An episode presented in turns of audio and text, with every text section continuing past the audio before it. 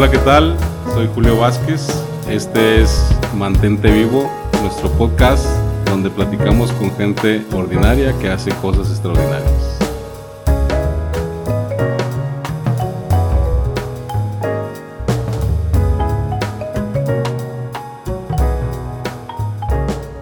Bienvenidos a un episodio más de Mantente Vivo. El día de hoy tenemos como invitado a un contador público y experiencia en finanzas, compañero y amigo de mucho, de mucha vida atrás.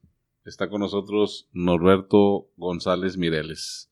¿Cómo estás, Norberto? Muy bien, Julio, muchas gracias. Muchísimas gracias por la invitación. Bien contento de platicar hoy aquí con, con toda tu audiencia. Muchas gracias por aceptar la invitación. Hace rato estábamos, nos estábamos riendo y acordándonos de la, de la época gloriosa de la secundaria.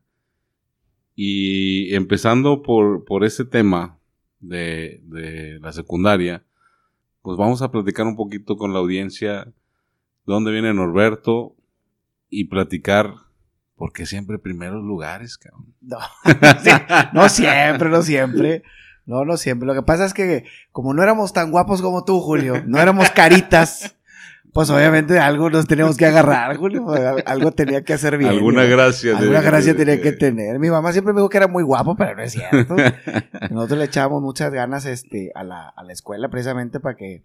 Porque pues las muchachas nomás en secundaria, no hombre, tenía yo... De por sí siempre he tenido cara así de huerco. Imagínate en secundaria. No, no tenía mucha gracia, entonces le echábamos muchas ganas al, a la escuela. Gracias a eso me dieron una beca precisamente en el TEC, en la prepa primero y luego ya en la carrera. Y este, y el estrés de mantenerla es un estrés que no se lo deseo a nadie, porque mi familia pues es una familia de clase media. La verdad es que nunca fuimos este, gente humilde, ni pobre, ni nada. A mi papá y a mi mamá siempre les fue muy bien. Sin embargo, nunca fueron gente lo suficientemente pudiente para pagar una colegiatura en el TEC de Monterrey. Entonces, este, gracias a las calificaciones, ya después pudimos, me entre, entre mi abuelita, que le mando un saludo, ojalá y nos escuchen, se lo voy a poner ahí a la abuelita. Claro. Entre abuelita y mi mamá, este, me ayudaron a pagar lo, lo que faltaba de la beca, porque al final, pues las becas no son al 100%, no hay becas del 100%, a mí me dieron una beca del 66%, y como que era el 33% era mucha lana, ¿eh? al menos para mi familia.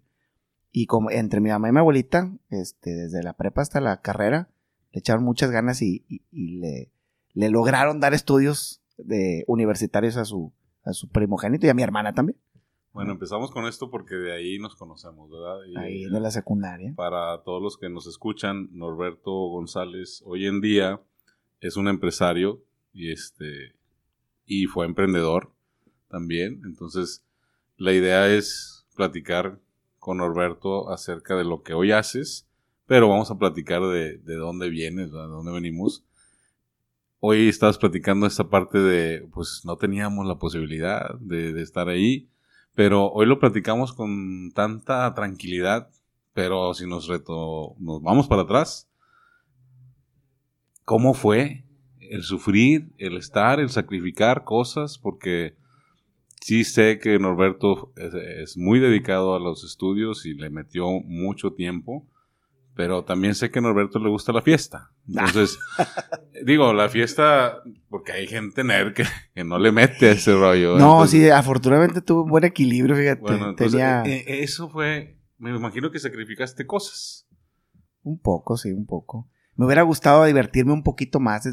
Son cosas que le insisto mucho a mis hijos, que se diviertan en lo que están haciendo, que no, no agarren o tomen decisiones de cosas que a lo mejor deben de hacer o creen que están bien hacer si no les divierte. Hay una frase de que dicen los gringos, if not fun, something's wrong. Si no se estás divirtiendo, algo está mal. Y son cosas que a lo mejor yo sacrifiqué, había muchas cosas que, tuve que hacer que no me divertían. Y que después con el tiempo yo creo que tomé las decisiones correctas, pero no me divertí. Y decías, ¿por qué no lo hice? Sí, hoy, ahorita, dices, ¿por qué no lo hice? O sea, 20 o 30 años después de mis 40 años y dices, híjole, debía haber hecho pues debía haber estudiado menos, tal vez, o debía haberme sacrificado y poderme haber ido con un cuate, por ejemplo, de los cuates que luego ya no vuelves a ver. Cómo no me fui más de pachanga con ese pelado porque me divertía mucho andar con él y después ya no lo vuelvo a saber. O cuates que, este, a lo mejor ya no están, que, que fallecieron o algo así. Mucha gente que se ha arrepentido de no, no haberse salido con ellos en su momento, ¿no? Yo sacrifiqué en ese sentido un poquito la parte social. Tampoco soy muy social. eh, Julio. No hay manera como de, de sacarme de, de, mi casa y si no, pregúntale a mi esposa. Sacarme de mi casa y llevarme una pachanga que, disfrute más como una pachanga que algo como más íntimo, más en mi casa. Eso me ayudó un poquito. O sea, eso me ayudó un poquito a, oye, pues si hay tarea o hay cosas que hacer, pues no, no sentía tanto el, el, estrés. Y yo sentía mucho estrés, Julio. Yo creo que esa es la palabra mágica de mucha de mi, gran parte de mi vida estudiantil. El estrés de, de, lograr que no me quitaran una beca, porque para mí quitarme la beca era quitarme la escuela, prácticamente. Entonces, si nos vamos escalón por escalón, empezamos de la secundaria, eh, siendo una gente destacada, pasas a, a los altos estudios y sigues siendo Norberto la gente dedicada. Pero cuando estabas en la secundaria, ¿te imaginabas estar becado? ¿Estabas buscando la beca? ¿Querías esa? Porque hay mucha gente que hoy en día, digo, este podcast es para que nos escuchen, la juventud, y, y porque, porque te, te puede llegar a aprender y te puede llegar a, decir, quiero eso, y puedes llegar a, a, estresarte y a tener depresión, a tener ansiedades pasó por ahí con Norberto esas cosas? Fíjate que, bueno, ahorita, que lo dices, yo veo en mis hijos más como el, como la conciencia de qué es lo que van a, o qué universidad quieren estudiar o qué quieren hacer, que la que yo tenía. Yo cuando estaba en secundaria, a mí no me, no me, yo ni siquiera sabía qué quería hacer, ni siquiera sabía si quería estudiar o no. Hasta tercero, yo creo, de secundaria. Hasta que el director de la, de la prepa de Garzalagüera fue a la secundaria a llevar folletos. Yo no sabía realmente que quería estudiar ahí, sino que cuando llevo los folletos y veo las fotos y veo el, el, el, plan de estudios y ta, ta, ta, es cuando como digo, oye, está padrísima esa preparatoria. Yo lo tiré. Tú lo tiraste el folleto. no, hombre, yo me enamoré de ese folleto. Para que veas que cada quien somos diferentes, Julio. No, yo agarré ese folleto y se lo llevé inmediatamente a mi papá en ese entonces y a mi mamá. Yo ya sé dónde quiero estudiar, mira qué chulada. Pero obviamente no tenía ni idea de lo que costaba. Dijo, ah, no, pues si quieres estudiar ahí, pues vas a tener que tener una beca porque nosotros no podemos pagar las colegiaturas. Y ahí es donde me cae la conciencia, ah, caray, pues entonces sí sirve para algo las calificaciones. Pero hasta entonces, Julio, antes yo no tenía buenas calificaciones por tenerlas o por esforzarme, que es un poco lo que a veces en los, muchachos ahorita de secundaria, los muchachos de secundaria sí están estresados por las calificaciones, yo no. Yo sabía que me iban a servir para algo, pero no para una beca. Nunca, nunca se me imaginó, sino hasta que llega el director de que si tienes buena calificación, entonces te vamos a hacer un descuento, que bueno, se llaman becas, ¿verdad? Pero en realidad son descuentos. Te puedes hacer un descuento del 50, del 60, del 70%. Oye, papá, pues me puedes hacer un descuento del 70%. Pues no, no podemos, ¿verdad?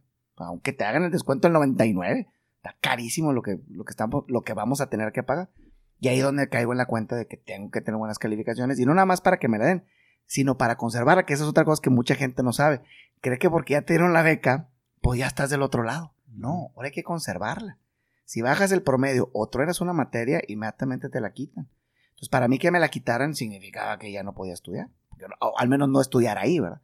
Y de hecho, alguna vez alguien me dijo, no pasa nada, si te sales de la prepa, terminas la prepa eh, eh, privada, puedes entrar a una universidad pública. Y no es cierto, Julio.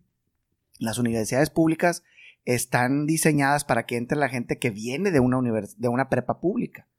Y se llenan los cupos primero con la gente de las prepas públicas. Y como ya están llenos, cuando tú llegas como, como una persona de prepa privada, como un foráneo, pues no hay lugar. No hay lugar a veces ni para ellos mismos. Entonces ya llegó un punto en el que dije, o, estudio en una, escuela privada o estudio en una escuela privada. No tengo opción. Entonces, si la única opción mía es escuelas, escuelas privadas, ¿cómo voy a pagar?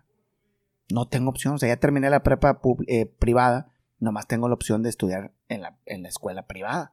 Entonces el estrés de que me quitaran la, la, beca era el estrés que tiene alguien de que no le vaya, no lo vayan a saltar. Hasta la fecha, güey. ¿eh? Hasta la fecha tengo sueños recurrentes de exámenes que no, alcanzo a presentar o que llego tarde o que me, o que me saco una mala calidad. Hasta la fecha, ya 20, 30 años después, cuando estoy muy estresado, sueño que sigo en la escuela y que me van a quitar la beca. No, seguimos en la escuela de la vida y a lo mejor es eso. a lo mejor es eso, pero lo relaciono con la escuela. Tú vienes de la secundaria, llega el director, un folletito, este, te haces acreedor a la, a la beca, la mantienes en la preparatoria. Para ese entonces que llega el director de preparatoria, tú no sabías que, querías estudiar. No. ¿En qué momento entra la espinita del contador público? De hecho, yo cuando entré, cuando elegí, esto también es como un buen consejo para los chavos, cuando yo elegí mi carrera, yo no elegí contabilidad, ni finanzas, ni nada. Yo, yo elegí por eliminación, le digo a mis hijos. Yo no sabía qué estudiar.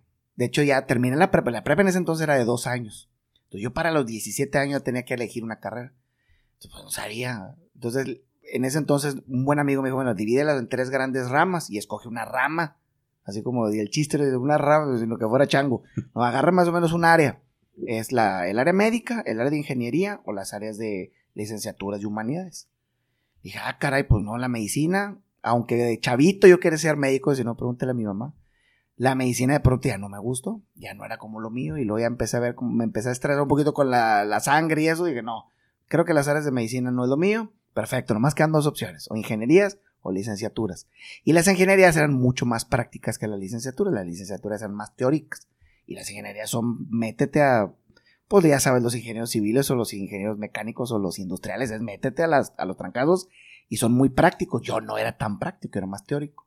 Que no, no, no, estas cosas que se me hacen mucha chamba. Deben ser licenciaturas. No puedes agarrar la que quieras, que acabo son troncos comunes. Dije, ah, pues agarré comercio internacional en ese entonces.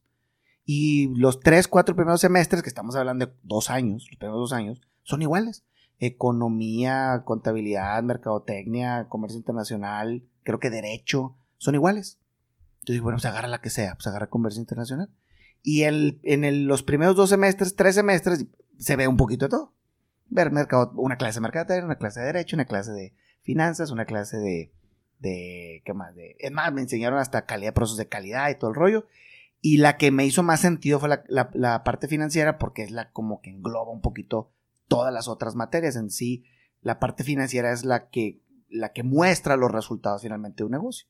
O sea, cómo va el negocio, pues en los estados financieros ves los resultados de todas las áreas de, las áreas de mercadotecnia, de las áreas de producción, de las áreas legales, de las áreas que me digas, de las áreas de ventas. De, las, de todas las áreas vas a ver el resultado en la, parte financiera. Entonces, como a mí me gustan mucho los negocios, la única que me hacía sentido, ah, porque la parte de administración de empresas también hace mucho sentido, pero no, no, son no hay especialidades de finanzas. Bueno, ahorita ya hay, pero entonces no había una. El que estudia administración, el que estudia administración de empresas, pues en realidad no estudiaba nada, o sea, estudiaba todo, pero no estudiaba nada. Dije, no, el de contabilidad, porque yo por, yo por finanzas, no por contabilidad. La gente cree que contabilidad es determinación de impuestos y no. Ya cuando te metes te das cuenta que no. Entonces, así fue cuando elegí ya como al cuarto, por allá, cuarto, quince semestre, ya me decidí por la de finanzas. Y efectivamente fue lo que yo estaba esperando, una, una, carrera que te diera las herramientas para juzgar el desempeño. Yo quería ser como un doctor de negocios, ¿sabes de cuenta? Yo quería juzgar a los negocios. Y la única manera de juzgar el desempeño de la compañía es a través de los, de estados financieros. Yo lo que quería ser experto en evaluación del desempeño de los negocios. Igual a finanzas. Entonces, la carrera de finanzas, pues se tiene que estudiar contador público pues, para poder entender de finanzas. Aunque, como te digo, mucha gente cree equivocadamente, y si no, pregúntale a mis compañeros, colegas, contadores, creen que contabilidad es determinar impuestos. Y es una materia, ¿sí? Tenemos que saber de cómo se determinan los impuestos. Pero también tenemos que saber un montón de cosas. Al final, entonces, a partir de ahí, este, empiezas a, a ver esa cuestión de las finanzas y luego, pues, se acaba la facultad. Empieza tu andar en, la vida real. No, no, no, yo empecé, no, hombre, yo era, era muy inquieto. Yo estaba estudiando, yo creo que era quinto, sexto semestre. Yo empecé, yo de la prepa, terminando la prepa, empezando la carrera, eh, eh, eh, yo, yo soy músico, yo empecé a los 15, 16 años a tocar la guitarra y hubo una amiga, una de esas, este, amigovia, ¿cómo se dice? Pues, pues ahí había algo. que me dijo, oye, tú sabes tocar la guitarra y tengo una amiga que su papá tiene una banda y tocan en bodas y tú sabes tocar la guitarra. Pues ni creas que tanto, ¿verdad? Pero ahí le no, es que esta tiene una banda pues, con chavos, o sea, con chavos así de 17, 18 años yo tendría, yo creo que unos 17. Ve para que te pruebes y, te, y ganas la, ¿a poco ganas la, te pagan? No puede ser que tocando música te pagan, aunque toques la carcacha de Celina durante cuatro horas, te pagan, yo no sabía. Te pagan, sí, te pagan. Pues ve, fui. Pues no crees que me, me probó, me pasó, don Rubén, no me, se me va a olvidar. De ahí de la colonia Estadio, creo que tú lo conocías, don Rubén de, de la organización Escorpio, su hijo. Su hijo acababa de independizarse en su, en su banda y el señor dejó todos los puestos vacantes porque sus hijos ya no jalaban con él. Entonces, nada más su, su hija, María Elena, que le mandamos un saludo. Y fue María Elena la que me reclutó y me dio chamba, no sé, un año, dos. Y ganaba, para mí ganaba un dineral, Julio. Sí, porque era, eran varias tocadas el fin de semana. Era así, eran, de perdido eran viernes y sábado por lo menos. Y eran bodas normalmente. Y las bodas eran como más caras. Con decirte que la primera tocada me, me pude comprar un smoking, imagínate. Con la primera tocada. Entonces, ganar lana para mí. comprarse un smoking. Un eh, smoking, un con una tocada. Era, o sea, estamos hablando, digo, en ese que, entonces. los que rentaban en Dantú. Imagínate, pero comprado, no rentado, ¿eh? O sea, imagínate lo que me dieron por la primera tocada. No, dije, yo de aquí soy. Cuando yo estudié y, y toqué muchos años, como hasta el sexto semestre, séptimo semestre. Y este, y con eso también pagaba la colegiatura y me pagaba los libros y apoyaba a mi mamá y a mi abuela para el, el tema del- de lo que no venía en la beca, o sea, de la, de la parte que no venía en la beca. Y me iba muy bien, o sea, en ese sentido me iba muy bien. El problema es que no, no salía mucho de parranda por lo mismo, porque era viernes y sábado las tocadas. Sí, cómo no. Entonces, oye, te vamos a darnos en ese entonces 200 pesos o 300 pesos por tocada. Que en un fin de semana me levantara 800 pesos. No, bien. Con decirte que ya la botella en ese entonces costaba 500 pesos. Sí. La Sí, botella. Te sobraban. Entonces, todavía te te imaginas. Y para invitar a toda la banda, ¿verdad? Entonces, En cuando no. Caribe. Entonces, era como era, era músico, pero como ahora mis compadres, los comediantes. El día que no había chamba el sábado, no, hombre, ese sábado le damos vuelo, ¿verdad? con todos los ahorros. Y cuando pasa el tiempo, llego hasta sexto semestre y mis cuates formamos un grupo y nos independizamos de ahí de, de donde tocamos en esa banda. Pusimos nuestra propia banda. De hecho, en el TEC hay un programa empren- emprendedor que tienes que formar una empresa a fuerza para pasar la materia. Pues yo ya tenía empresa. Tenía años ya con ese, con ese grupo y facturábamos y Entonces ahí cobrábamos y empleabas ya teníamos, ya teníamos hasta asistentes y todo.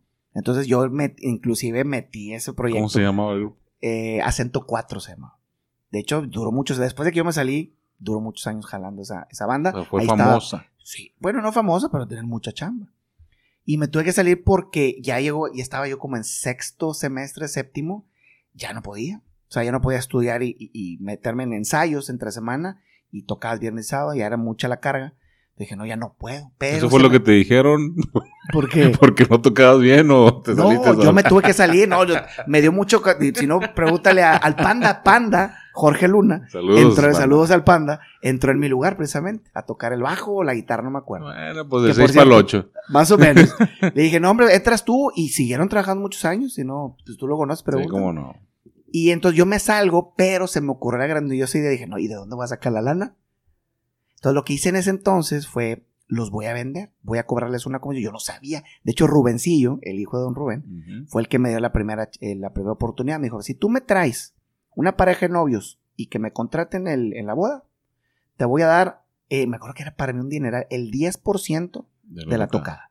No sé, Julio, la primera, la primera vez, por decir tu número, que no me acuerdo muy bien de los números, pues yo ganaba por tocada, a lo mejor en esos tiempos, 400 pesos, pero nada tocada, 500 pesos. Por vender el grupo, me dio en ese entonces Rubén, si me escucha Rubén, Rubencillo de León, le mando un saludo. Rubencillo me dio como 1500 pesos. No, no, me quedé asustado. Dije, ¿cómo es posible que yo tocando cuatro horas seguidas gane 400 pesos, pero nada más trayendo los clientes me voy a ganar 1500? Dije, no, no, no, esto, anda- algo anda mal aquí. Yo debía haber hecho esto desde mucho antes, ya me había tardado yo. Ajá. Entonces lo que empecé, como ya estaba yo en el TEC y en los grupos estudiantiles del TEC, les empecé a vender grupos a los grupos estudiantiles del TEC. A la expoteca, a las graduaciones, al evento de las reinas. O sea, fuiste como manager, como Era como el representante. representante. Entonces, oye, que necesito un grupo, yo te llevo. ¿Cuánto- ¿Cuántos quieres escuchar? No, pues con dos o tres que vayamos a ver. Dame. 5 pesos y pagabas Yo te tres. llevo. Entonces, lo llevaba con Rubén, los llevaba con sabe quién, los llevaba con sabe quién. ¿Cuál te gustó? Este, listo, el que te gustara me iban a dar comisión. Y con eso pagué la graduación, con eso pagué mi título, con eso pagué libros, con eso pagué un montón de cosas. Ahí es donde O empecé. sea, a ya entender. llevabas experiencia saliendo de las... Yo ya era emprendedor de ese momento. No tenía empleados, pero yo ya ganaba mi propia lana. Yo invité, me acuerdo que yo invité a mis suegros, invité a mi mamá, invité a todo el mundo, me acuerdo, porque era una mesa de 10. Yo pagué la mesa, yo pagué mi título, yo pagué libros, yo pagué un montón de cosas con esa lana. Me fue muy bien. Y entonces cuando me gradué dije, no, pues yo tengo que hacer un negocio de eso. ¿verdad? Pero entra una habilidad. Aparte de tus conocimientos. La- es lo que yo debería, yo creo que deberíamos decirle mucho a los chavos. Exactamente. No sé que, no se esperen, vaya, a, a que se gradúen O sea, tu habilidad. intentar algo. Pero la habilidad. Es que eso se aprende en el camino. Y no creo que quieran empezar cuando traes el título a mano. Y te digo algo, la gente cree que porque le entregan el título, le, le entregan como, como las habilidades, vaya. Pero ¿dónde nace eso de que es que yo no tengo la misma habilidad? Sea, ya ves, da- sí me, sí me explico. O sea, no. muchos, muchos chavitos o chavos dicen, no, pues es que él tiene habilidades. O sea, eh, Guiñac, digo, ciertos talentos. sí, ciertos talentos que, por ejemplo, es lo que yo veo en ti. Eh, a lo mejor otros, otras personas no tienen el mismo talento, la habilidad para moverse. Mira, y- una vez me dijo mi señora, puede ser el hambre. Me acuerdo que me dijo, porque fuimos a Cuba. Y le digo, ¿cómo los cubanos tienen el hambre de, de- de salir adelante y de, y de ganarse 300 pesos? Tú no sé si has conocido algún cubano alguna Pero vez. la necesidad es esa. Pues lo que te voy a decir es, es que no es, la no es el hambre. Porque una vez me dijo, bueno, es que hay otras personas que también tienen hambre si y no tienen esa habilidad. Si te traes a esos mismos aquí con las comodidades que hay, no creo que se muevan igual. Es lo que no sé. O sea, yo no, no soy científico, pero hay gente que cree que porque tienes hambre, desarrollas ciertas habilidades porque no tienes lana. Pero hay gente que tampoco tiene lana y nunca las desarrolló. Entonces no es ejemplo, el hambre. Tú descubriste tus habilidades de hacer negocios y de practicar tus finanzas en, en cómo venías creciendo, que hoy en día los chavos no tienen esa oportunidad de decir, ¿para qué soy bueno? ¿Sí me explico? Pero es que te digo algo, no, no. O sea, si tú le dices a un chavo ahorita, eh, tienes que desarrollar ciertas habilidades y no tienen necesidad de desarrollarlas, No van a mover. no las van a desarrollar. A lo mejor sí las tienen, pero es como, como dices Si tú. Guiñac. Es como un Guiñac. Si tú le dices, a- si Guiñac no le hubiera gustado el fútbol, se hubiera quedado con esas habilidades en su casa. A lo mejor llevo, llevo- debe haber como un detonador. Ah, En, en mi caso en particular, había un detonador. Yo tenía, yo no, yo no creo que la palabra sea hambre, yo creo que la palabra es ambición. O sea, hay gente más ambiciosa que otra independientemente de si tienen lana o no tienen lana. Hay gente muy pobre, muy ambiciosa. Y se mueve, y, y se mueve y se desarrolla y, le- y- y- y- y lucha y se parte, ah, se pueden decir majaderías aquí. Sí. Y se parte en el hocico por un 300 pesos. Y hay gente que tiene mucha lana y no tiene la misma necesidad y se parte el hocico por los mismos 300 pesos. Y tienen lana. Pero se los quieren ganar ellos. O sea, tienen ambición, tienen, quieren más, vaya. Y pueden tener un, un Ferrari o pueden tener, digo porque conozco gente, muchachos jóvenes de 25 años, 26 que tienen una posición económica buena, y, y no te lo voy a comentar porque son famosos, y quieren más. Y hablan con los papás y papá, apóyame con eso y apóyame con eso. Vito, si tú te sientas en mi silla o te sientas en este puesto que yo te voy a dar, vas a ganar el doble que eso. Sí, pero no es mío, papá. Yo quiero. Yo quiero lo mío. Quiero que me apoyes porque estoy intentando esto mío. Ah, pues te voy a quitar el carro. Pues quítamelo. Ah, ¿quieres lana? Vende tu carro. Ah, pues lo venden. Y hay otros que no. Entonces no es, no siempre el que tiene mucha lana es más ambicioso o menos ambicioso que el que es pobre. El que es pobre a veces es muy ambicioso, a veces no. Entonces ahí es donde te das cuenta, bueno, ¿qui- ¿tienes ambiciones o no? Sí, bueno, pártete el hocico. Si realmente crees que tienes ambición y tienes talento, demuéstralo. Hay gente, Julio, que se parte el hocico una vez y no lo vuelven a intentar. Entonces, no, Eh, tienes- y ahí es donde se mueren muchos sueños y muchas aspiraciones. entonces no eres tan ambicioso. No. No, Porque no, si realmente fueras ambicioso, te partes el hocico una vez, te vuelves a levantar. Ah, yo soy patinador, me gustan mucho las patinetas, desde, también desde muy chavo. Y, y yo aprendí una lección de vida y se las platico mucho a mis hijos. En las patinetas, nada más necesitas que te salga el truco una vez, Julio. Para tener confianza para todo. Es todo. No necesitas que el truco te salga 25 veces. Intentas 30, 40, 50 veces el truco hasta que te sale una y con esa te vas súper feliz. Y luego lo intentas otras 20, 30 veces para que te vuelva a salir el truco otra vez hasta que vas como masterizando el Pero truco. me fijo también que eso no lo escalan. Por ejemplo, hay muchos hay- patinadores y, nos- que y son duele, fregones. duele físicamente sí, bastante. bastante. La, la espinilla duele más, güey. Pero no lo escalas, no lo escalas a tu vida real. No sé, es que es lo que no sé. O sea, no sé si los muchachos, por ejemplo, hay Porque a lo muchachos. mejor él se puede quedar patinado. Dices tú, oye, si, si realmente sí soy chingón para algo. ¿Por qué no puede te ser para, quedas? para, para todo, para más cosas. Sin embargo, es, pues yo soy patinador y aquí me voy a quedar con mi, ¿cómo le llaman ese que tallan el, lo de abajo? A los del patinador, no me acuerdo cómo se llama ese. A los reels o qué. Ah, sí. Entonces, ya estamos hablando de habilidades, de, de cosas, este, necesidades. Y te digo algo, Julio, eso no se aprende en la escuela. No. No hay una universidad. No, que te- es a que lo que iba justamente, es a lo que voy. O sea, dices tú, pues están escuelas renombradas y lo que quieras, pero no te lo va a dar. No, a mí las universidades siempre me han parecido como las, como las fábricas de las patinetas, haz de cuenta. ¿Sabes qué pienso que no lo dio? Yo creo. No sé si lo compartes conmigo. Esas juntaditas en- saliendo de secundaria, de, de tú pelear por, o sea, no iban por ti a la secundaria. Tú te ibas caminando. Ah, Tú- sí. Tú sabías cómo hacerle. Tú sabías cuánto gastarte para irte a la perlita. ¿Me explico? te dieron una, una Sí, soda de bolsa. me una soda de bolsa. Y si te quedaba para el último. Y si no, ya te fregas. Ah, no, y si no hay que pedir. Y si no, tenías la habilidad de, De pedirle pedir a alguien. y a ¿sí ver cómo. explico? O sea, hoy no. Para la pregunta no es esa, Julio. La pregunta es si están esas habilidades ahí en el fondo y no salen. Porque te digo, yo no creo que se desarrollen o que, como en una plantita que se siembra una semillita y sale la plantita. Yo creo que hay gente, yo creo, que las trae o no las trae. De tal manera que si las riegas, brotan, pero hay gente que le riegas y no va a brotar porque no las tiene, vaya. O sea, hay gente que nunca no va a brotar porque nunca las regó. Hay gente que por más que las riegue, no le van a brotar porque no las tiene. ¿Sí me explico? A lo mejor tú y yo tenemos ciertas habilidades que fuimos desarrollando con el tiempo y las fuimos como, como cultivando con el tiempo y nos salió una matita de habilidad porque ahí estaba la semillita. Y, y de- cómo llegó la semillita ahí, no sé, no sé. Pero va a haber otras personas que le vas a querer sembrarle pinita de, no sé, imagínate, yo siempre me he puesto a pensar los hijos de los futbolistas.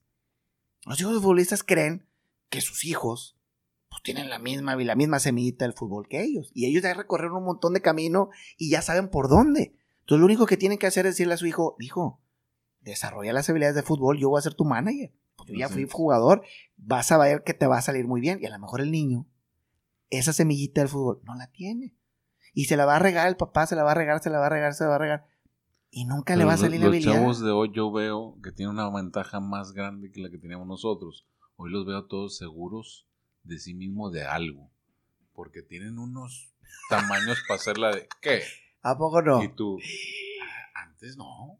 Porque no tenías esa seguridad, porque no tenías esto. Porque no porque teníamos información. No teníamos información. Hoy, hoy ellos son seguros y nomás es desarrollas esa habilidad y ya tienes dos que nosotros no teníamos. Antes era, ¿lo hago o no lo hago? ¿Sí y te daba miedo al también. Exactamente. Hoy es, si lo hago, pasa esto. Ah, pues déjame lo hago. Son más seguros, pues sí, pero el talento es lo mismo. Así es. A lo mejor son menos inseguros, más bien. Porque a lo mejor no creo que sean tan, tan seguros. Pero son menos inseguros. Pero el que trae, trae. El que no trae, no trae, Julio. Entonces, volviendo a lo que estábamos platicando contigo, es paso ahí, paso los grupos, me pongo a trabajar, pero tengo que ahora sí irme a una empresa, que fue lo primero no, que hiciste. no, ¿Todavía no, no, no. Yo traía mi negocio, yo ganaba lana y lo mi primera opción cuando me gradué y agarré mi título no fue ir a pedir chamba. O sea, mi primera opción es yo quiero tener un negocio. Y la primera, yo me acuerdo muy bien el día que pensé, tengo dos opciones, o pido chamba o hago un negocio. ¿Y el primer negocio cuál fue? Y el primer negocio fue un, un despacho de asesoría. Dije, no, yo tengo que vender algo. Me acuerdo que le decía a un amigo, pues, ¿qué vendo? Porque no tengo ni para invertir, ¿verdad? Tampoco. Yo lo único que trae, lo único que tengo en materia prima para vender es el título. Esa es mi materia prima. ¿Qué demonios hago con esta chingadera? No se lo voy a vender a, Philips, ni se lo quiero vender a Cemex, ni se lo quiero vender a nadie. Se lo, tengo que utilizar como un material. Así como tengo las habilidades de, tocar la guitarra, pues puedo tocar en un grupo, pero también puedo hacer mi propio grupo. Cuando tienes un título en la mano, pues puedes hacer algo con ese, un negocio con ese título, o puedes ir, se lo vendes a Cemex, ¿verdad? Entonces le dije, no, no, no, estoy muy chavo, tenía en ese entonces 24 años, a lo mejor 23. Lo voy a intentar ahorita y esa también es otro, yo creo que es una buena lección que le podemos dar a los muchachos. Si vas, si tienes la, la, la intención o tienes la cosquilla de ser emprendedor, lo mejor que le podemos recomendar a un chavo es hazlo en el momento que sientas hacerlo, en el momento que se te ocurrió. Sí. No te esperes a los 40 años. Eh, hazlo Bueno, de Kentucky inmediato. Fried Chicken fue, No, no, fue a no. los 56. Eh, Hay, hay muchos casos, no, hay muchos casos de futbolistas que... no, pero sí, la, la, la- La edad que es... el el- consejo es hazlo cuando te... Oye, se me ocurrió a los 15, a los 15 años por lo que sea, amiguito. Sí. Se me ocurrió a los 18, se me ocurrió a los 20. lo de- ah, en, en ese momento, entre más joven estás en el área de emprendimiento, tienes una leverage, como dicen los gringos, tienes una palanca mucho más grande que los, la gente más Sí, madura. pues yo a mis, que serían a mis 28 de ser empleado, de hacer casas, me nació la, ya me quiero ir. Yo la sé hacer, Yo te apuesto, Julio. pero tenía miedo. Pues yo te apuesto que si lo hubieras intentado, dijiste a los 28, si lo hubieras intentado a las 38 no te hubiera ido igual. ¿no? La situación a tus 38 era muy diferente a tu situación a los 28. Y, a- y tu situación a los 18 también. Que seguramente ibas a intentar más o menos lo mismo. Entonces, si se te ocurre a los 20, inténtalo a los 20. Sí, porque ahora ya hay más herramientas para decir, Inténtalo. inténtalo. La probabilidad que te vaya mal es enorme. Enorme. Te va a ir mal. Te va a ir mal. El 90% de Sí, a ir que la va de la chingada. Pero ya estás en el juego. Es decir, no te van a invitar a la selección mexicana, pero ya vas a estar en primera división. O ya vas a estar en segunda división. Ya vas a ser un futbolista. Ya no vas a ser un vato que ve el fútbol en la tele. Es. Vas a ser un futbolista, ya no vas a salir en la tele, porque no vas a estar en primera división, pero eres un futbolista. Cuando eres un emprendedor y hiciste tu primer negocio, ya eres un emprendedor, aunque el negocio le haya ido mal. O sea, el que se muere, ojo, porque mucha gente que no entiende eso y, lo- y los muchachos más, el que se muere es el negocio, no el emprendedor, el emprendedor está vivo. Entonces, no se muere el emprendedor, se muere el negocio. Sí, porque siempre agarramos, digo, lo agarro yo como experiencia es, Julio Vázquez es 12. No. No, el negocio, exacto, el negocio es una cosa y el emprendedor, el empresario es otra. Entonces, cuando le dices a una persona, ¿quieres ser emprendedor? Dice, ahorita, lánzate lo que sea, pero es que me va a ir mal. A ver, a si le tienes miedo, y una vez le dijo una- un güey se encabronó, ¿tienes miedo que te vaya mal? Sí. Del 1 al 10, del 1 al 10, ¿cuánto miedo tienes? 9. No lo hagas. No lo hagas. Es como alguien que se quiere subir a la patineta. Te da miedo la patineta si no te subes. Te vas a dar un putazo y no te vas a levantar. No, y te vas a, o sea, ya traes aquí y te vas Sí, a caer. y te vas a caer. Ahora, ¿te gustan, ¿te gustan las patinetas? Sí. ¿Crees que te vas a caer? Sí. ¿Aguanto los botazos? Sí, me aguanto.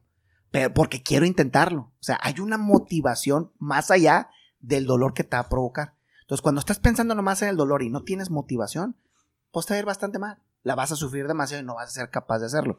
Si, te, si la motivación es más grande que el miedo y el al dolor que te va a causar, que la motivación es como el analgésico que te va a decir, eh, güey, párate y vuelve a intentar.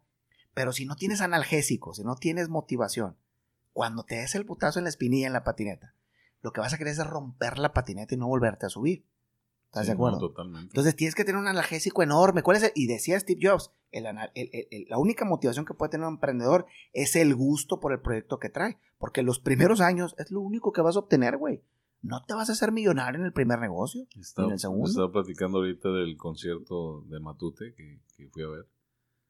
12 años de picar piedra y el sábado él vio su primer lleno en Pabellón M. 12 Fíjate. años, decía él. ¿Estás de acuerdo que los primeros dos hubieran dicho ya? Claro, o sea, Pero y la gente no viene. y él mismo dijo, fue con persistencia. ¿Y cuál era la recompensa, Julio? ¿Cuántas veces le dijeron pendejo? No, olvídate. ¿Cuántas, cuántas veces haber pensado, creo que no es por aquí? Sí, totalmente. Pero ¿cuál era la recompensa entonces? La única recompensa de ese güey era la, la, la motivación de lo que estaba haciendo. No de la lana, ¿eh? ni de la cantidad de gente que veía, sino lo que estoy haciendo. Me nada quedé más. totalmente convencido de eso. Cuando yo lo escuché decir esas palabras, dije, wow. Una vez, fíjate, en la maestría nos dijo un profesor, y luego se lo escuché a, un- a uno de mis compañeros que, que vive en Mexicali. Hay una, es- es- son como las fórmulas, ¿te acuerdas de la fórmula simple y elegante que inventó Einstein para explicar la energía? Que la energía es igual a la masa por la velocidad de la luz al cuadrado. Es una fórmula simple y elegante después de no sé cuántos años el señor de haber estudiado y desarrollado fórmulas y fórmulas y fórmulas largas, no fórmulas como E igual a MC más Sí, al, no, al cuadrado.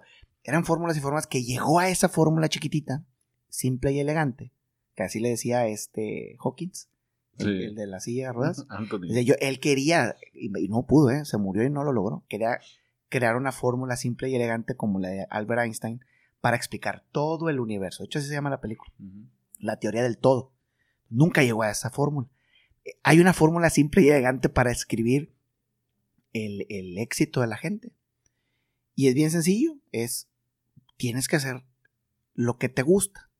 Esa es la semilla de todo. Y dices, ¿y eso qué tiene que ver? Ahí te va la fórmula. Si tú eres, si tú haces lo que quieras hacer, pero te gusta mucho, lo vas a hacer muchas veces. Muchas veces, muchas veces, muchas veces, porque te gusta mucho. Muchas veces, muchas veces, muchas veces, muchas veces. Y como lo haces muchas veces, te vas a volver un experto en eso, en eso que haces muchas veces porque te gusta mucho. Y como ya eres un experto y eres muy buenísimo porque lo repetiste un chingo de veces, alguien se va a dar cuenta y te va a querer pagar por hacerlo porque eres muy bueno, eres un experto en eso. Y entonces cuando esa persona se cuenta que lo que está pagando está recibiendo el expertise y el colmillo que hiciste después de todos esos años, entonces va a venir otro y te va a decir, yo también te pago porque eres muy bueno. Y el otro, el otro, y el otro, y el otro. Y de pronto vas a tener un chingo de lana. Porque eres muy bueno. Y todo empezó con una simple y elegante fórmula que es, haz Lo que te gusta. lo que te gusta chingo de veces. Todo lo demás son como, como consecuencia de lo anterior. Si tú no eres capaz de jugar al fútbol chingo de veces, todos los mendigos días, sin que nadie te dé un- una sola retribución por eso, pues nunca vas a ser un profesional del fútbol. Sí, totalmente de acuerdo. Entonces, Si no eres capaz de ser un médico que cure y cure y cure y cure y aliviane a la gente de ciertas enfermedades, nunca te vas a ser un experto en eso. Nunca nadie te va a pagar por hacer eso. Nunca te vas a volver un médico multimillonario por eso. No eres bueno para nada. Porque lo que estás haciendo no te gusta. En los negocios pasa lo mismo. Si no eres un verdadero emprendedor que le gusta hacer los negocios y le gusta hacer uno y le gusta hacer el otro y le gusta hacer el otro por la mera retribución de hacerlo, no por la lana. no, porque, Porque mucha gente por cree. Eh, ustedes quieren ser emprendedores y empresarios porque quieren ser millonarios. No. No empiezas por ahí. No, y aparte a lo mejor ni se da que seas millonario. Entonces, no empiezas y por sigues ahí. haciendo lo que te gusta. Y si eres millonario como cualquiera, te voy a decir una cosa, Julio. Todos los millonarios empezaron, no sé quién. Canelo, que es millonario. Eh, Mayweather, que es millonario. Eh, Mark Zuckerberg, que es millonario. Guiñac, que es millonario. No empezaron pensando, yo voy a ser millonario. O sea, eso no era su primer pensamiento No, cuando no, empezaron. A mí me gusta lo que estoy haciendo. Esto lo voy a hacer y lo voy a, y lo hicieron muchas veces. Y lo vieron. Y lo hicieron y lo hicieron muchas veces y nunca recibieron dinero a cambio de eso. Lo que querían hacerse buenos ellos, querían, querían la satisfacción de haberlo hecho bien. Eso les provoca mucha satisfacción hasta que te vuelves tan bueno que es imposible que no te noten. Porque eres muy bueno en lo que tú quieras. En hacer, mira, la gente que hace cerveza. Se vuelven tan buenos que quién se te, ah, imagínate Julio, ¿a quién se le ocurre hacer cerveza si vives en la ciudad No, De la no, cerveza, eso de la mí- industria eso más mí- grande de Eso cerveza. a mí me tiene impactado. ¿Por qué lo hicieron eso, güey? ¿Por qué crees que lo hicieron? Porque creyeron en ellos y les no, gusta. no, Julio, no lo creyeron en ellos. Porque querían la cerveza. Querían una cerveza que a ellos les gustaba. Que era mejor que la cerveza que estaban recibiendo de, de- de acá de cervecería. Mm. La que había en el Oxxo, la que había en el Super 7. Esta para ellos estaba mejor. Pero para ellos. ¿Y cuál era la- el satisfactor de hacer todo esto? Imagínate la broncota que se metieron. La lana que invirtieron. No, no, las desveladas que tuvieron para recibir cero. Y un día, corte A, llegó eh, Grupo Modelo y les compraron la, creo que la cerveza Boca Negra, la compró Grupo Modelo, por quién sabe cuántos millones de pesos. Sí, me peleo contigo o me uno. cabrón. Pero eso ya pasó Sí. años después, cuando empezaron, a- oye, ¿tú crees que vas a ser millonario con una cerveza compitiendo en Oxxo y el Super 7 contra Cervecería y las No, Tecates? Esa mentalidad está bien chingona porque dices tú, yo voy a competir conmigo mismo, yo no voy a competir con modelo ni con... No, no, no. Yo voy a hacer lo que a mí me... Y esa es la retribución, esa es la motivación. Por eso lo que trato de, de inculcarle mucho a mis hijos o a la gente joven que conozco es, clávate, clávate lo que tú quieras, pero clávate. ¿verdad? ¿Cuántos emprendedores se caen en el camino? Pero es que te voy a decir una cosa, Julio, todos nos vamos a caer en alguna u otra forma. No se trata de quedar, vaya, no se trata de no caerse en las patinetas, no se trata de no darte en la madre, ¿eh? ese no es el juego. El juego en las patinetas no es que no te caigas y no te pegues y no te abras, porque los que patinamos sabemos que te abres, Julio, ¿eh? te abres la espinilla y te sale sangre. No se trata de evitarlo, se trata de estar más motivado que el dolor que te está dando. ¿Sí me Yo platicaba con, con Raúl Muñoz muchas veces que hoy los chavos están en cuestión de emprendimientos, no les platicamos la película completa. No, tú emprendete, güey, comadre, no sé qué. Oye, hay que platicarle que pues ya entrando a grandes ligas y queriéndote O sea, este, existe el SAT, existen los Ay, impuestos. mamacita. existe- Sí, me entiendes, o sea. No, olvídate, el seguro social. También, no, cállate. Olvídate, existe el seguro No, social. con eso con. Luis. Ah, no hablamos de eso. Con el seguro Oye, social tienes. Pero, pero bueno, hay que platicarles también de eso, porque hay que entrarle también a. Es que ven como todos, vemos jugadores de fútbol multimillonarios, dices, ah, voy a ser jugador de fútbol para ser multimillonario. No, no, no. Ah, mira, este emprendedor, es que Julio tiene su propio... em- ¿Por qué Julio tiene tanta lana? Ah, es que es emprendedor, es que es empresario, entonces yo voy a ser empresario porque quiero ser rico como él. No, No, no se trata de... Entonces, como que nadie les ha contado todas las super broncas que hubo antes, Eso es lo que yo platicaba con Raúl. Decía, necesitamos ese, ese, sí, ese coaching que, porque están con ganas de decir, no, tú dale, y vas a hacer, no, espérate, no es cierto, porque me platicas, tu, tu plática es con la torre Eiffel. Tú vas a llegar a hacer Ah, esto. claro. Jamás. Porque no soy tú. ¿Sí me explico? Cla- cada quien. Hay una... Qué bueno que tocas ese tema, ¿eh? Ese tema. Hay una, hay una, hay una, yo le digo mucho a mis clientes, los resultados de negocio son como la huella digital del director siempre, siempre, y eso es, eso es, lo tengo bien medido los últimos 19 años que tengo en esto. Tú ves un negocio, y me ha pasado, Julio, ¿eh? tú ves un negocio con unos números, con unos resultados financieros, porque a mí me toca ver muchos resultados financieros todo el tiempo, todos los días, y veo resultados financieros muy parejos, digamos, muy similares durante cierto tiempo, quitan al director de alguna u otra forma, no sé, quitas al, al dueño y pones al hijo del dueño. O la vendes, si quitas al director y llega un director nuevo porque vendió la empresa, o el director se jubila y el, el nuevo director es el, uno de los gerentes más importantes de la compañía. Cambias el director, Julio, y cambian los resultados financieros. Explícame eso. Son los mismos clientes, son los mismos productos, son los mismos proveedores, son los mismos empleados, están en el mismo país, con los mismos impuestos, y quitas un, un director técnico de Pero- los Tigres, y pero le se- quitas al Tuca y le pones a Bucetich y cambian los resultados de los Pero Tigres. esa fue la esencia. Pero, Creo po- yo. pero porque una sola persona tiene la capacidad de poner su huella digital en los resultados de toda una compañía. Correcto. Entonces, si una persona, es más, si yo te hubiera dado la idea de Amazon a ti, a ti no te hubiera quedado el Amazon que tiene el, Ah, no, este señor Jeff jamás, Bezos. Jamás. ¿Estás de acuerdo? Si a mí me hubieran dado la idea de Twitter, yo no hubiera desarrollado Twitter. O sea, Twitter es Twitter por el fundador de Twitter.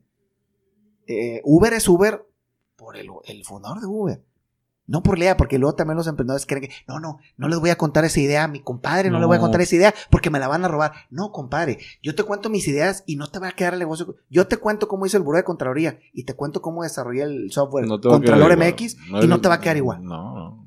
Es más, te regalo el. Eh, el Tesla, el- la compañía Tesla, las patentes del coche eléctrico son públicas, Julio. Claro. Cualquier compañía las puede utilizar. Hazla. Exactamente, a ver, agarra las patentes de Tesla y haz un Tesla, una compañía Tesla. No lo hacer. Entonces, todas las empresas van a tener siempre la huella digital del que la emprende. Entonces, no te dé miedo. No, es que aquel ya es mi competencia y aquí ya existe. Y ya, como el de las Cheves, ¿no? Pues, ¿para qué hago Cheves si ya hay Tecate Light y ya hay Victoria y hay ta, ta, ta? No, no, es que tu cerveza con tu compañía va a ser diferente a la otra. De alguna u otra manera. Entonces, si, te- si estás pensando en la lana, sí, a lo mejor la lana no va a llegar inmediatamente. Pero no debes de estar pensando en la lana. Ahora, ahorita va la, otro, la otra cara de la moneda. Y si no tengo lana, ¿Cómo emprendo un negocio sin lana, Julio? Quiero saber yo. ¿Cómo emprendes? ¿Cómo le un- explicas a alguien? Yo quiero ser emprendedor. ¿Cómo le, cómo le dices a un, a un jugador de fútbol? Yo quiero jugar fútbol, pero no tengo valor ni cancha. Eh, ¿Y cómo quieres jugar fútbol? ¿Quiero jugar fútbol? Ya sé jugar fútbol. De hecho, fui a la universidad de futbolistas y aprendí a jugar fútbol. Muy bien. Con, una, con un balón real y con una cancha real. Ah, no, todo en el pizarrón. Bueno, ahora explícale a esa persona que no hay balón y no hay cancha. Tú explícale a un, un estudiante de negocios No, pues, que no tiene lana, ¿cómo poner un negocio si no tiene lana? no, definitivamente ¿Cómo? el primer síntoma es para atrás. Para atrás porque no, no tengo, tengo la idea. Entonces, Entonces, eh, entonces ¿qué eh, están estudiando en la escuela, Julio? ¿Qué están estudiando en la escuela? De, las escuelas de negocio, ¿qué les están enseñando a los estudiantes? A hacer negocios, listo. A los, están estudiando futbolistas a jugar fútbol en un pizarrón. es- no, creo que también ahí es un tema, ¿eh? O sea, ¿Cómo les dices? Sálganse a poner un negocio. primero, ¿verdad? Sin lana. ¿Cómo es? Sí. Creo que por ahí es, o Pues sea, tendrían que empezar por ahí. Bueno, ahora consíguete el dinero, ¿verdad? es como la Facultad de Arquitectura. Jamás vas a hacer una práctica en una obra de construcción. O sea, ya ahí Hasta que sales y te contratan y, órale, eres supervisor de obra. Ah, ¿Y ahora? Creo que deben empezar por ahí. Porque después te empiezas a ver, no, esto no me gusta, güey. Voy a enlodar, voy a sudar, voy a... ¿sí me explico? Entonces, creo que... Por ahí deberían por ahí empezar. debe ser. Por ejemplo, la educación primaria y secundaria, compadre, sigue siendo ver qué hizo Benito Juárez. De, y de mucha Sigue- memorización. No, y, sigue siendo de compra la estampilla y pégala. Entonces tú, ¿por qué no metemos habilidades? ¿Por qué no buscamos, eh, te platicaba la gente que ha estado aquí conmigo, Vero y más, ¿por qué no platicamos del sentimiento, de- del, del razonar? O sea, no, Y no, hay, no hay manera. no hay manera. Hablábamos también eh, de la vez pasada de, no, es que queremos cambiar el mundo porque ya no vamos a usar popotes. Ah, bueno, nada más que educa a la gente para que no tire los popotes. O sea, educa. Primero. El país no es pobre. Para mí, falta educación. Entonces, ¿cómo le explicas a ese de negocios? Ese de negocios ya llegó, ya llegó hasta allá. ¿Por qué no pasó por acá por habilidades? Porque siguen siendo las mismas materias. Sigues llevando ciencias naturales al 2020, güey. Sigues llevando, ¿cuál te gusta? La Educación matemática, artística, la mate- la, matemática, la matemática. Así que nunca, nunca supimos cómo utilizar eso. ¿verdad? ¿Cuántos niños lloran? Eh, Vi un meme la otra vez, una libreta con dos por dos y la gotita acá, la gotita en la hoja de la libreta donde estás llorando porque tu mamá te está dando un sopa. Antes de. Sí, ¿no, no viste el de ya dámelo? ¿No viste ese? sí, que le decía también. papá, ¿cómo? Ándale, que era dos por cero. Dice, dos por cero. Si no te voy a dar un chanquillo. Te voy a dar un trancazo. Digo, pues ya dámelo, papá. Bueno, ¿no ha cambiado la educación? No, nos falta, mu- digo, tenemos muchas cosas que avanzar. Y te digo algo, y yo creo que también has tenido invitados de esos. La parte emocional tiene mucho que ver. Julio. Bastantísima. Porque hay, hay niños muy, muy buenos a lo mejor para memorizar cosas, pero pues muy inseguros o que han sido, o sea, que tienen ciertas emociones que tampoco los va a dejar avanzar. En cualquier materia, ¿eh? no nada más en los negocios. A lo mejor son doctores que son muy inseguros. A lo mejor se hubieran tratado de alguna manera la parte emocional, pero la parte emocional no se trata en, los, en las universidades. Entonces, si no se trata en la universidad, ¿dónde? ¿Dónde vas a tratar la parte emocional de alguien que trae bronca? Que por cierto, todos traemos broncas, Julio. No, yo no conozco a nadie claro. que no tenga la necesidad de ir a una terapia emocional. Es como decía este Duperón, es canasta básica. La terapia es canasta básica y yo no creo que ni el 1% de la población vayamos a terapia. No. Y deberíamos de- para, para poder como manejar la parte emocional que no tiene nada que ver con la parte técnica, ¿verdad?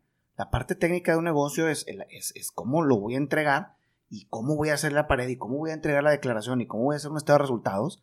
Pero la otra cosa es cómo me siento, ¿verdad? Y tiene mucho que ver cómo me siento a cómo entrego las cosas. Si yo me siento muy mal, pues seguramente me va a ir muy mal en mi trabajo. Si yo me siento muy bien o estoy muy motivado, seguramente me va a ir muy bien en mi trabajo. Es un reflejo directo, pero tampoco eso se enseña en ninguna parte. No se enseña en ninguna parte y somos los responsables hoy en día, los, los papás, eh, que tenemos tanta Deberíamos de res- tener como una... responsabilidad. Ojalá y Dios quiera que la gente que nos está escuchando, pues tome en cuenta estos consejos. Y que, que si, si sus hijos no van a tener ese apoyo, pues llévenlos ustedes. ¿verdad? Exactamente. Hay un, hay un conferencista que acaba de estar en el Link Monterrey que se llama Gary Vayner- Vaynerchuk que insiste mucho en todo. Tiene un podcast y tiene mucho eh, tiempo en esto de las redes sociales y es uno de los gurús de, las, de la parte de, de mercadotecnia en, en redes sociales. Y filma su vida, ¿no? Ese tipo filma todos los días, todo lo que está haciendo todo el día. Y insiste mucho, porque yo lo sigo, insiste mucho en la parte emocional de los niños. Dice, yo soy lo que soy por mi mamá. Punto. Yo no soy lo que soy por mi universidad, ni por mis calificaciones, ni por mi, mi compañía, ni por mis empleados. Ni yo soy lo que soy por lo que mi mamá me dio. Y dice, y, y sácale la rentabilidad a eso, me decía, de- decía una vez en, una, en una- un video de finanzas. No tienes con qué pagarla. Sácale la rentabilidad a tu mamá. No tienes con qué pagar. Sácale la rentabilidad a tu papá. El papá que, ojo, el papá que te pudo haber motivado y te pudo haber dado un cariño y te pudo haber dado una palma en la espalda. O al papá que te puso un putazo y te dijo que no valías madre, ¿verdad? Así es. Sácale la rentabilidad a eso. Entonces, ahora estamos del otro lado nosotros. Ahora nosotros tenemos la responsabilidad de decirle al niño, a la niña, está muy bien, te felicito. Y eso que estás haciendo, oye papá, pero yo sé que te salió mal. Si te, a lo mejor te salió mal. Y ser bien sinceros y bien honestos. Si te salió mal, amiguita. Pero si quieres volverlo a hacer, hay que volverlo a intentar. Hoy lamentablemente es existe matemáticas y la tienes que Para- pasar. una vez me dijo, ¿para qué me sirve, papá? Para pasar el año. Para pasarla. Punto. No le busques más allá. O sea, existe. Es que, es que quería una explicación, Sí. ¿no, mijito? No. Sirve para pasar de año y para que yo te dé un premio. no, Si no pasas el año, no, este, te va mal, no pasa nada, nomás no te doy el premio. es Ah, yo sí quiero premio. Ah, bueno, para eso sirven las calificaciones ahorita. Entonces, a mí, a mí me, yo le, le insisto mucho a mis hijos, los campeones, como los ves ahí en la televisión, y yo creo que una de las frases más importantes de, de este podcast, Julio, los campeones no son campeones porque lo intentaron una vez. Nunca jamás yo no he conocido a nadie, ni creo que exista un campeón que lo intentó una vez y fue campeón. El campeón que tú ves ahí festejando con una medalla o con un trofeo, con algo que está levantando en la mano, lo intentó un chingo de veces. Me encanta, me encanta porque hay videos de eso. El no sé quién en las Olimpiadas del 94, el no sé quién, el mismo vato en las Olimpiadas del El 98. mismo Y Jordan. no sé quién, y el mismo hasta que dices, ah, caray. Y entonces ya cuando lo ves tú, pero antes no lo viste. Entonces todo, y es una frase que le insisto mucho a mis hijos, todos los campeones lo intentan más de una vez. ¿Eres un campeón? Sí, vuelvo a intentar. Y lo insisto mucho a mis, a mis dos niñas y a mi hijo. ¿Eres campeón? Sí, vuelvo a intentar. ¿Qué hacen los campeones? Y llore y llore, ¿eh? porque me ha pasado con Eugenio y me ha pasado con las niñas. Llore y llore. Es que no pude. Listo. ¿Qué hace? ¿Eres campeona? Sí. ¿Qué hacen los campeones? Lo vuelven a intentar. Levántese. Lo dejas llorar un ratito, que eso sí es muy importante, porque luego hay gente que cree que, es, malo, que es malo llorar o que es malo estar triste. No, hay que dejarlos. Que, que lloren, que estén tristes un ratito, listo. ¿Qué hacen los campeones? Lo vuelven a entrenar. Listo. Ya lloró, ya estuvo triste, ahora sí, lo que, otra vez. Y hasta que te salga, mijito. Y así es como las patinetas. Te caíste, te- órale. Cúrate lo que te tengas que curar. Si tienes que estar convaleciente, te puedes partir hasta una pierna. ¿verdad? Pero te apuesto que todos los que patinamos en patinetas nos queremos curar para volvernos a subir. Ah, definitivamente. Y esa es la única motivación Así que tenemos. decía el Gleason, ¿verdad? con todos sus brazos fracturados, era el torero y decía, yo quiero seguir toreando. Me estoy curando Así es. para volverlo a intentar. ¿Cómo? Bueno, ese es el tipo de mentalidad de un emprendedor. Es el tipo de mentalidad. Es que me fue mal, pero ya quiero que me va, o sea, ya quiero acabar esta bronca que traigo, cerrar este capítulo embroncado que tengo con este negocio, para intentar el que sigue, o para volverlo a abrir. Porque ya le entendí. Definitivo. Bueno, hay gente que no lo entiende así, Julio. No lo va a poder hacer. güey. Y Norberto, pues se nos va el tiempo, el está muy, muy fregona la plática y generalmente siempre terminamos con dos preguntas. Nos saltamos mucho la parte de tus negocios de hoy en día, pero muy, muy interesante la Ah, plática. pero que se metan a mi website www.contralor.mx y www.contraloría.mx. Ahí Ahí está Norberto. Toda la información. Ah, y que me sigan en mi Facebook. ¿Cuál es tu Facebook? Norberto González Mireles. En Facebook, ahí van a encontrar todos los videos de finanzas prácticas. Y ahí, sí hablamos de otra cosa. La Perfectamente. utilización de los estados financieros para, para lo que realmente existen, que es para ganar dinero. Exacto. La pregunta con la que terminamos es, hoy en día, ¿qué lo mantiene vivo a Norberto González? Pues yo creo que esa la motivación que hemos hablado durante todo todos estos cuarenta y tantos minutos, la motivación es lo único que, el futuro, lo que sigue. Hay una frase que me gusta, que se la repito mucho a mis, a mis empleados, porque no festejo. Hay gente que me dice "Es que no te veo que festejes nada. Te va bien en una cosa, logras algo y no festejas. No festejo porque siempre estoy esperando lo que sigue. O sea, siempre hay algo, una meta que sigue, vaya, nunca, nunca he logrado o nunca he tenido una meta y le he alcanzado sin tener otra ya lista. Entonces yo creo que lo que a mí me mantiene vivo, además de que, de que quiero enseñarles muchas cosas a mis hijos para que crezcan y, sean muy felices, lo que más me mantiene vivo es el siguiente objetivo. Y al final, pues a los empresarios, lo que nos miden son los, los resultados financieros. Y los resultados financieros de ahorita siempre van a estar, siempre pueden estar mejor.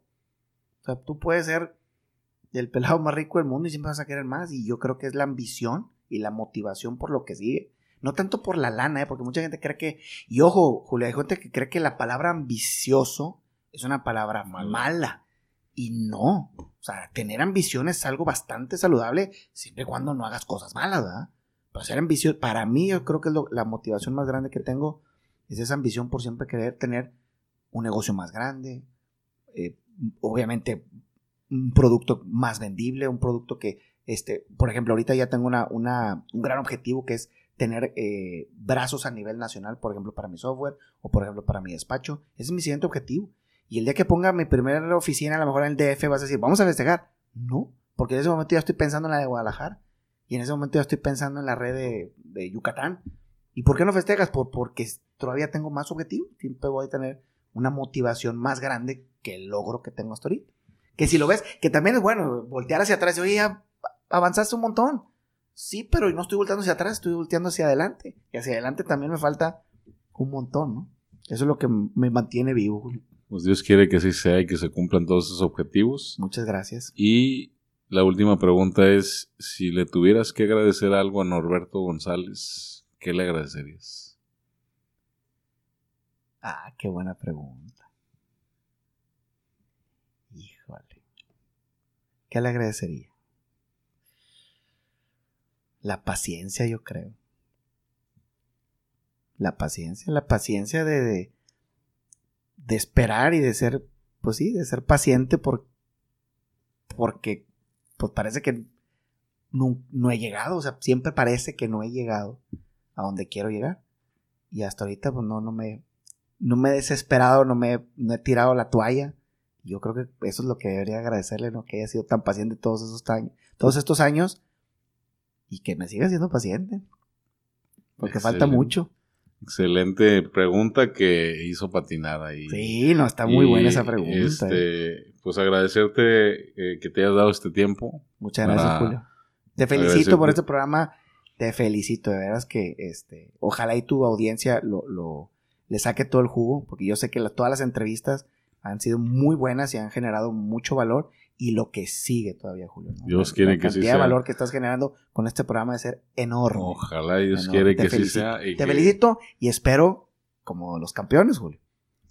Sí, definitivamente. Tienen que seguirlo intentando. Tengo un ¿eh? buen coaching, tengo un buen coaching de podcast y este lo vamos a intentar. Gracias por habernos acompañado. Gracias.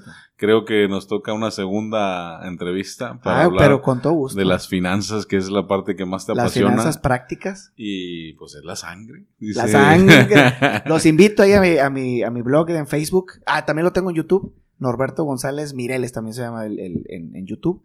Búsquenme en mi canal y hay un montón de videos de precisamente finanzas prácticas. Adelante, búsquenlo a Norberto y muchas gracias por habernos escuchado. Esto fue una vez más Mantente Vivo. Nos vemos el próximo episodio. Gracias. Gracias, Norberto.